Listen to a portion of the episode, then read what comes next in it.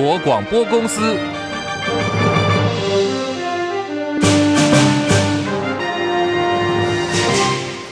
大家好，欢迎收听中广新闻，我是黄丽凤。时机很敏感，就在选前的二十九天，这是中国大陆今年四月指控台湾扩大禁止进口中国产品，涉及违反了 WTO 非歧视原则等相关的规定，对台湾启动贸易壁垒调查。而大陆商务部在今天提前宣布，台湾已经对大陆构成了贸易壁垒。而这个案子的调查期限原本呢是在明年的元月十二号，也就是台湾总统大选投票日的前一天。不过，在今天，中共提前宣布了，引发关注。国台办发言人朱凤莲说，民进党当局对于大陆所采取的贸易限制措施违反了 ECFA 有关条款，将依据相关规定研究采取相对应的措施。根据陆方规定，大陆商务部可采取双边磋商、启动多边争端机制，还有采取其他适当的措施来做因应。而对此，行政院经济贸易办公室刚刚回应了，陆方片面调查结果是完全不符合事实，我方绝对不接受，呼吁中国大陆应该立刻停止政治操作。经贸办也重申，两岸同属 WTO 的会员，相关贸易问题都可以依照 WTO 机制跟相关的规范有效处理。如果说陆方真的有诚意的话，双方随时都可以依循 WTO 机制来启动协商作业，共同面对解决贸易的争端。而针对大陆宣布台湾构成贸易壁垒，国民党党主席朱立伦呼吁用贸易的专业来解决。啊，我们的贸易伙伴，不管是哪一方提出任何质疑，不要用政治的话语去回答，而是用贸易的专业去解决，这才是我们应该要有的态度。而继美国联邦参议院之后，美国联邦众议院在今天也通过预算，达到有八千八百六十亿美元，如果换算台币呢，是二十七兆六千两百七十六亿元的二零二四财政年度国防授权法案。这个法案授权美国国防部长为台湾军队建立全面性的培训计划，加速交付对台湾的军售。这项法案现在已经送达到美国白宫，等待总统拜登签署之后就能够生效。而国民党副主席夏立言十三号再度访团登陆，赖清德竞选总干事潘孟安质疑说，选前你到大陆去时间很敏感，格外起人疑窦，要国民党说清楚，做交代，到底见了什么人，做了哪些事？大酸夏立言像是到大陆去做季度报告。今天朱立伦也做了回应。由民进党以及绿媒又开始猛攻这个议题，很多的活动都是在呃岁末年终的时候来举办。去年如此，前年也都是如此，都是我们自己的台商。那我们去关心啊，去给他们加油，或者是给他们解决问题，这都是好事情啊。没想到真正民进党只有一句话了：不抹红不会选。美丽岛电子报在今天发布了大选的最新民调，看到在民进党赖萧配支持度来到百分之三十五点七，国民党侯康配百分之三十一点七居次，双方现在差距四个百分点，跟上一次的民调结果再缩小一点七个百分点。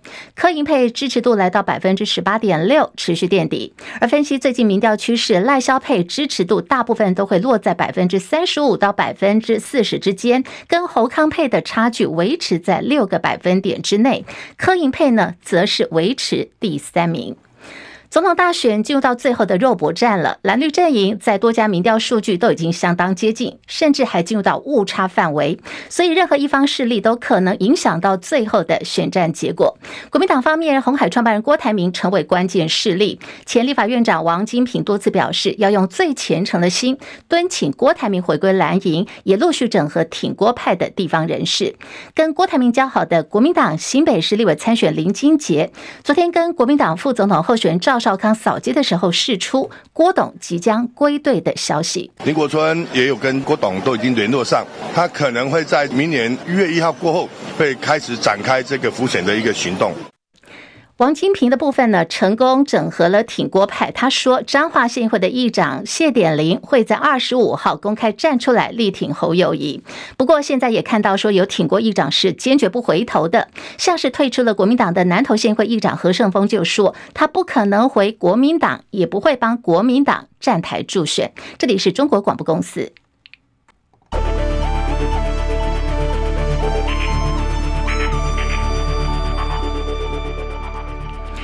好，来看新台币的汇率，午盘是暂时收在三十一点二五兑换一美元，是升值了零点八分。另外在，在呃台北股市的部分，本来呢早盘的时候是上涨有六十点之多，不过现在是翻黑下跌了三点，来到一万七千六百四十九点。呃，成交量来到三千三百三十二点七九亿元，柜台指数涨零点三一点，两百三十五点一四点，涨幅百分之零点一三。日本股市上扬了两百八十九点，三万两千九百七十六点。韩国股市上涨二十一点，两千五百六十五点，目前涨幅已经有百分之零点八五。好，香港股市呢急起直追，今天涨了四百零五点，来到一万六千八百零八点，涨幅百分之二点四九。大陆股市，上海综合指数小跌一点，两。两千九百五十七点，深圳成指在平盘附近震荡九千四百三十点。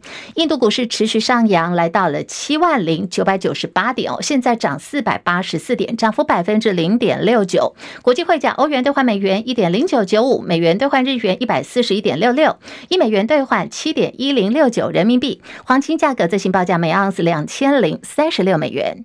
以上是最新的财经资讯。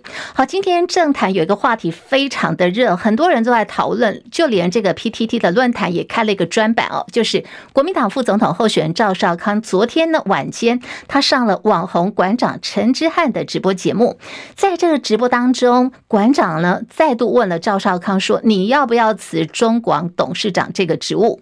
赵少康当场的回答就是下了战帖，他宣布，如果民进党总统候选赖清德拆了新北万里违建的这个老家的话，呃，他就辞掉中广董事长。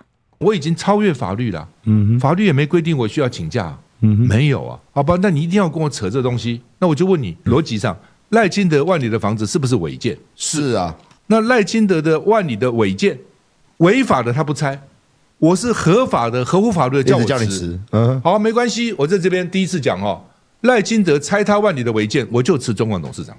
如果赖清德他他拆他本来就应该拆的违建。只是你还没排到，但是是违法的，我就辞本来根本不应该辞的。他如果今天叫一群工班在外面敲敲打打，嗯、怪手开过去，得看他看了，嗯，我就辞，我就辞，好 keep it，嗯，那就辞了。而且讲实话，立马摘了哈。现在媒体这么充斥哈，广播其实是一个很小的媒体，是是，台湾还有两几百家广播电台，你每天盯着我这个。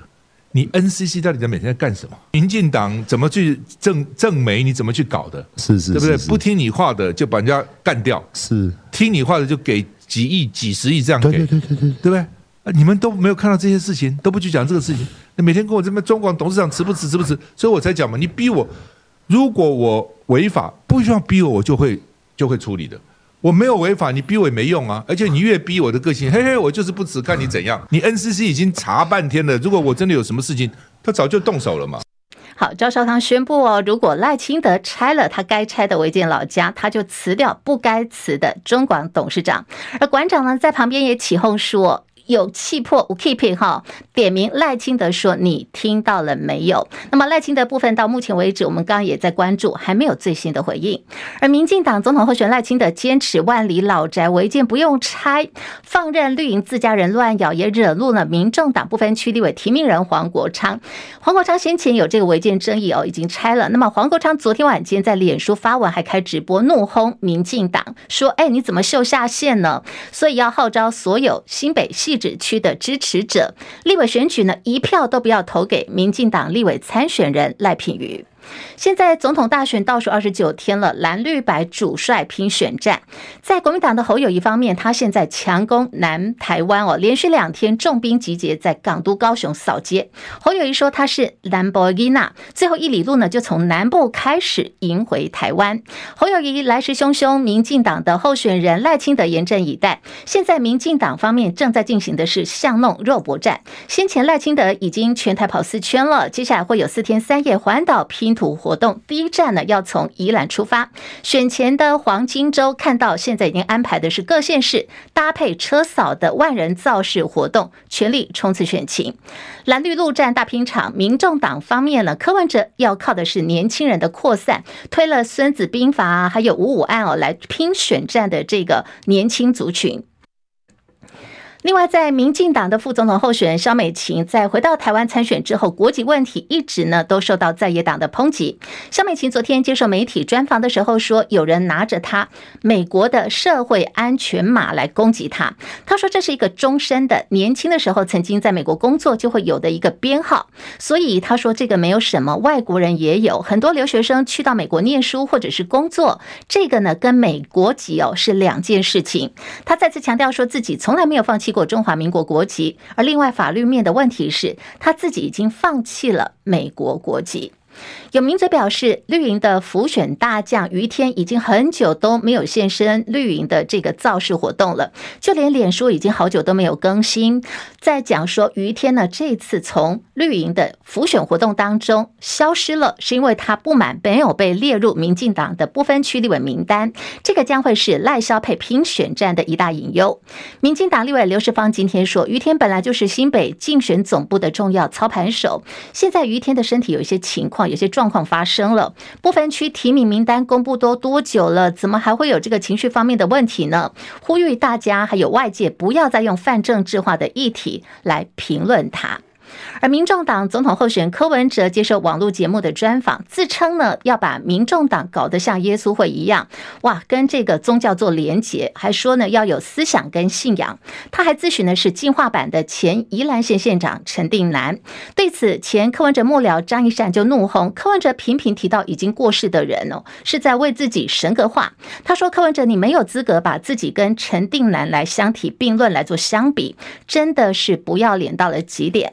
而陈定南的长子陈仁杰在脸书发文说，他的老爸陈定南生肖属羊，不是变色的龙哦，要柯文哲不要再闹了。而不但自诩是进化版的陈定南，柯文哲昨天接受了资深媒体人前台视主播李四端的专访，他也说自己的作风倾向前总统蒋经国。选之后会跟过去的哪几个总统会接近他们的领导作风？蒋经国。哎，蒋建国很认真哎。李登辉跟我说，他是蒋建国学校最后一个学生。他当台北市长，然后每天回家，公文都要带回去。他在家里等他，那公文摊开来，一样一样开始讲说这个要怎么做。家教班的，你很难想象哦。总统然后对他提拔的台北市长，那用家教班的方式在教他，他就这样教教教教到有一天他觉得说，啊，那那那从今天开始你可以自己决定了。但我猜你的蓝营对手。在听完你这些话之后，他们会怎么说？你知道吗？他们就说你在拉来的票。蒋经国就是恐怕做做事态度跟他很像，不要期待说柯文哲那种什么治大国如烹小鲜，他一定是一定是每天早早上朝，然后嗯 开始点我这没办法，这个性呢。好，有没有听到主持人李四端也挺敢问的？他说：“你柯文哲讲说你仿效蒋经国的作风，那么在国民党跟蓝营的支持者可能就会觉得说你讲这个话呢是想要拉蓝营的票。”李四端又持续追问说：“是否已经想好了行政院院长人选呢？”柯文哲的回答是：“我都想好了，只是不能够告诉你。”他认为说，如果采用的是军机处或者是中央政治局的制度，这个呢就是集体的领导。而对于说红海创办人郭台铭在宣布退出了二零二四总统大选之后，郭董的动向有没有可能哦站出来来支持他呢？柯文哲说，郭董会在最后一刻支持会赢的人，有可能啊，他他他会他他很有可能会支持会赢的人，会不会支持你呢？啊，会不会支持？有可能啊，锦上添花很多，雪中送炭。你的胜选度会不会最后有变化？有啊，有可能啊。当一场运动的时候，你知道吗？只剩下有一个团队还有自贡的时候，其实你不要低估他的战斗力。民众党拼陆战支持者现在也发起了一个活动，还蛮有趣的，其实叫做“扛阿贝守台湾”。扛这个阿贝呢，阿贝他其实是一个大型气球，那么是把它打造成柯文哲的这个模样哦，重量大概有七公斤重。现在呢，民众党。也就是柯粉的部分正扛着这个阿贝的大型气球徒步扫街环台，而柯文哲日前也现身这个活动，当时还感动到一度泛泪。呃，柯文哲妻子陈佩琪宣布说，明天礼拜六哦，他有假期的时间，他要加入这个康阿贝的活动。陈佩琪表示，明天早上医院有工作，那么下午就有空档了，他会赶去中部去加入康阿贝守台湾的活动，陪着来走一段哦，帮民众党还有柯粉们加油打气。而柯文哲的。副手吴欣盈现在是杠上了外交部。昨天呢，吴欣盈在立法院的卫环委员会分享他出访杜拜 COP28 气候大会的心得，不满说他被要求出访的过程一切都要低调，还在大会吃了闭门羹。昨天的吴欣盈相当不开心，他直呼说：“哎，我对不起纳税人，应该是走大门走正路的。”OK，这样子去，我觉得我很对不起纳税人。给我们的证件要进去的时候，当场就有联合国人在我现场跟我讲。我听到啊，You shouldn't be here。您出发前，我们两次有跟您沟通。那我相信您也知道特殊的地方在什么地方。没有什么特殊的地方，你们知道的方式就是说。好，我们刚刚听到跟这个吴欣盈一来一往在做对谈的，就是外交部的官员。外交部说，事前呢已经好几次都主动告知吴欣盈了，说你现在呢是副总统候选的身份，可能会引发打压的风险，建议说能够重新考量出访的行程。可是呢，外交部表示，吴欣盈不止决定前往，还在行前高调开了记者会，才会进而招致中国大陆突袭式的来施压大会的秘书处，同时还波及到同行的其他。三名委员，现在时间来到了十三点十七分。好，我们要来关注的是央行里监事的会议决议，说这次呢不升息，利率连三动继续维持不变。要来关注的是，这到底呢是释出了什么样的讯息？连线资深财经记者张佳琪提供进一步的分析。佳琪上线了吗？是立凤午安。好，央行利率按兵不动，央行总裁杨金龙的规划跟盘算是什么呢？佳琪。是因为美国联准会也没有动利率哦，央行这一次没有动，其实在各界的预料之内。连三动的情况其实跟美国联准会做同步的动作，而且呢，杨金龙在昨天的会后记者会上面，对于明年的货币政策也明确表示，上半年是紧缩的。所以如果说呃要期待上半年降息是不可能的，因为他说其实美国也要到下半年才有可能会做降息。因此呢，在央行的部分看起来，在货币政策上面呃是跟随。美国联准会的步调，他认为下半年除非是呃美国快速的降息，或者是全球资金流动过快哦，才可能会跟进调降这个利率，而且他央行的这个降息的动作呃。就杨金龙在会后记者会的态度，也感受到是呃会朝向比较渐进式的这个呃这个调整来处理，而不会像美国联准会的动作，不管是升息或降息，可能都会比较加速的情形。而在整体的这个会后记者会当中呢，当然对于整个呃利率政策以及经济成长率都有做一些调整哦。今年经济成长率，央行把本来从预估值一点百分之一点四六调到百分之一点四，是做了微调，但明年它。上修了，先前本来预估是百分之三点零八，会调高到百分之三点一二。看起来明年的经济成长的力道，央行是比较有这个信心的。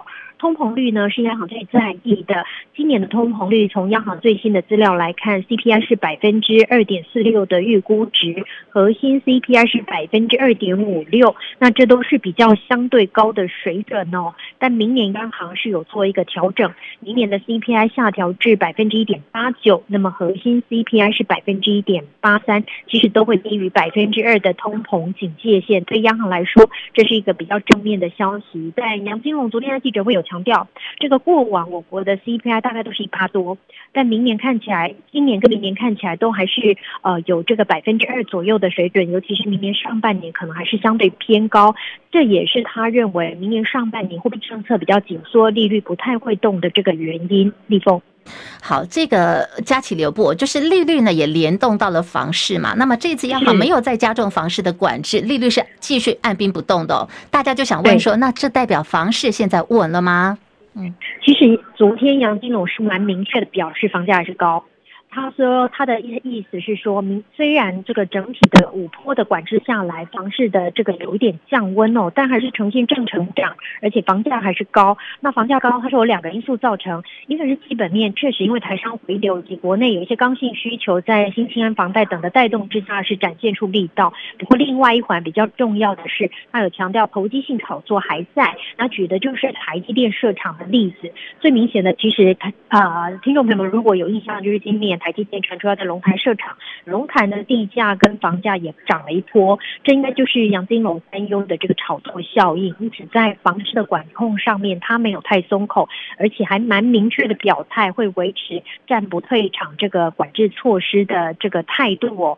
呃，还举了上一次的管制措施相当的长哦，以言下之意，这一波的管制措施，想炒房的人也不要期待他太早会退场哦。而且他还说会请今晚会再做一次压力测试。如果说啦，未来有这个利率的调整之下，不管是升息或降息，那么银行对于这个放款的这个压力测试是不是能够承受？他会协调金管会再做一次压力测试。那么短期内来看呢，房市的这个表现呢，就呃央行这边的态度认为，希望是慢慢朝着软着陆来做这个呃这个目标来前进。但是呢，房市能够下降，还是希望能够是慢慢的下来，对整体的经济是比较好的。因为大陆最近的这个经济很差的一个重要原原因素就是房价真的跌得太凶猛了。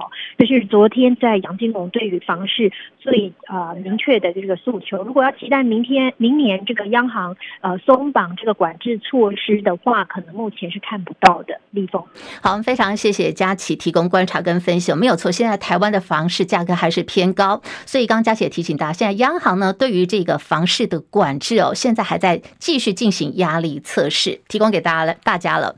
俄罗斯总统普亭哦，一直都被传出他是有分身有替身的，在健康出问题的时候呢，可以帮这个普亭来代打出席活动。到底有没有分身，有没有替身呢？其实今天普亭也给了答案。今天呢，普亭是在俄罗斯的年终记者会的时候，首度还发表有分身，罕见在回答问题的时候一度语塞。我们先来看一下这个呃俄罗斯的这场记者会哦，这是普廷在莫斯科召开他下令挥兵乌克兰以来的第一场年终记者会。其实算算时间，一两年没有开喽。那么这场记者会呢，是透过网络视讯，普廷。现场及时回答来自于俄罗斯各地有好几十名民众所提出来的问题。主办单位特别安排以 AI 人工智慧技术生成的贾普廷提问。好，这个贾普廷呢就煞有介事的问说：“哎，你好，我是圣彼得堡国立大学的学生，我想问一下，你有很多替身，这个事情是真的吗？”好，这个问题一抛出来之后，现场呢立刻爆出了观众的笑声哦。那么这个问题其实也让哦从记者会开始都。侃侃而谈的普亭有出现了一阵子的这个犹豫哦。当时普亭的回答是说：“我看得出来啊，你或许看起来像我。”好，这个画面其实啊，现在在网络上也传出来，就是假普亭跟真的普亭的这个对照哦。说话呢也像我的声音，不过我想了一下，确定只有一个人他必定长得像我，同时用我的声音来说话，而那个人就是我。好，这个就是普亭对于这个由 AI 所生成的假普亭提问的时候呢，普亭他回答的方式，媒体报道说，俄罗斯的莫斯科当局擅长操控媒体，趁着这场年终记者会的机会呢，用这样用戏剧等同闹剧的手法处理有关普亭有替身、有分身的一个传闻。而国内大选投票进入倒数一个月了，中选会今天举行了竞选活动起跑记者会，提醒媒体还有任何单位跟个人，在明年的元月三号凌晨零点开始，一直到选举投票结束，都不可以再公布报道或者是评论任何有关选举的民调。同时，媒体刊登的竞选广告文宣也必须要载明刊播人，还有出资者，也就是出钱的这个单位跟机构。另外，国民党前中常委范成廉涉及下向联合新竹县新埔镇代表会主席王增基、前桃园县观音乡长黄茂史，以每份的四百块钱的代价向选民来收购连署书。不过范成廉在院方开庭的时候否认犯行，法官最后是谕令两个人分别以七十万跟三十万元交保候传。彭清仁报道。国民党前中常委、世界客属总会理事长范成廉，伙同新埔镇代会主席王增基、前观音乡长黄茂实，涉嫌以每份四百元代价向选民收购郭台铭参选总统联署书。全案新竹地检署侦查终结，检察官叶子成将范成廉等十三人依总统、副总统选举罢免法罪嫌提起公诉。检方还建请法官对范成廉从重量刑。在押的范成廉和王增基十四号下午过庭。范成廉在法院庭讯时，矢口否认犯行，辩称给王增基和黄茂实的钱都是行政人事开支，还有联署站场地租金之用，也不知道钱被拿去买联署书。王贞基庭讯时则爆料，郭台铭亲手告诉他，其实不想选总统，只是想要有话语权。王贞基也坦承，收下范成廉的一百六十万和八十万的汇款之后，陆续联系七名朋友和加油站刘姓站长帮忙收购联署书。王贞基也向法官坦承做错事，愿意接受裁罚。法官审理后认为，检方证据已经相当齐全，范成廉和王贞基等人已无羁押之必要，裁定范成廉以七十万元交保，并限制住居出境出海八月；王贞基则以三十万元交保，并限制住居。中网记者彭清仁在新闻报道。新北市新店区中姓男子今年元月份的时候，因为买便当的问题，跟他的父亲发生了冲突。当时呢，他拿着哑铃殴打父亲，头部致死。这个案子交由国民法官法庭来做审理。而开庭的时候呢，当时新科金马影帝吴康仁还出席旁听。台北地院今天呢，是依照了伤害直系血亲、尊亲属的罪嫌，判处了中姓男子十二年徒刑。另外，他要执行的地点呢，是要监护三年。这个案子还。可以上诉。有两波的冷空气要从明天开始接力的袭击台湾了，那么有可能会出现今年入冬以来的最低温。在今天，卫福部国健署呢特别针对了长辈、还有三高患者，以及如果说你有不良生活习惯者，都发出了警讯。因为呢，这些的族群都是心脏病还有中风急性发作的高危险群，所以提醒哦，如果是早晚出门运动的话，一定要做好这个保暖、热身还有补水分。三个这个要点哦，请大家特别注意了，好好的保护自己的身体。而美国主要航空公司之一，也是全球最大廉价航空的西南航空，他们现在推出呢超重，还有就是过胖的乘客可以免费提供给你哦。隔壁一个座位的服务，只要说你的身体坐下的时候超过了座位的扶手，就可能可以获得隔壁座位，而且是免费提供的，给旅客更舒适的一个搭乘服务，让这些呃比较体型比较大的乘客们不用再为自己的身材，你必须要买两张的座位票。好，今天各地都是温暖，可以看到阳光的好天气。那现在台北跟中南部的温度其实还差不多，都是在二十八度到二十九度之间。不过从明天开始，冷气团要报到喽。中部以北地区降温明显，礼拜天将会是这波冷气团最冷的时间点，到时候低温下探十二度到十四度。以上新闻由黄丽凤编辑播报，中广 YT 频道直播还在继续，也欢迎大家加入直播间。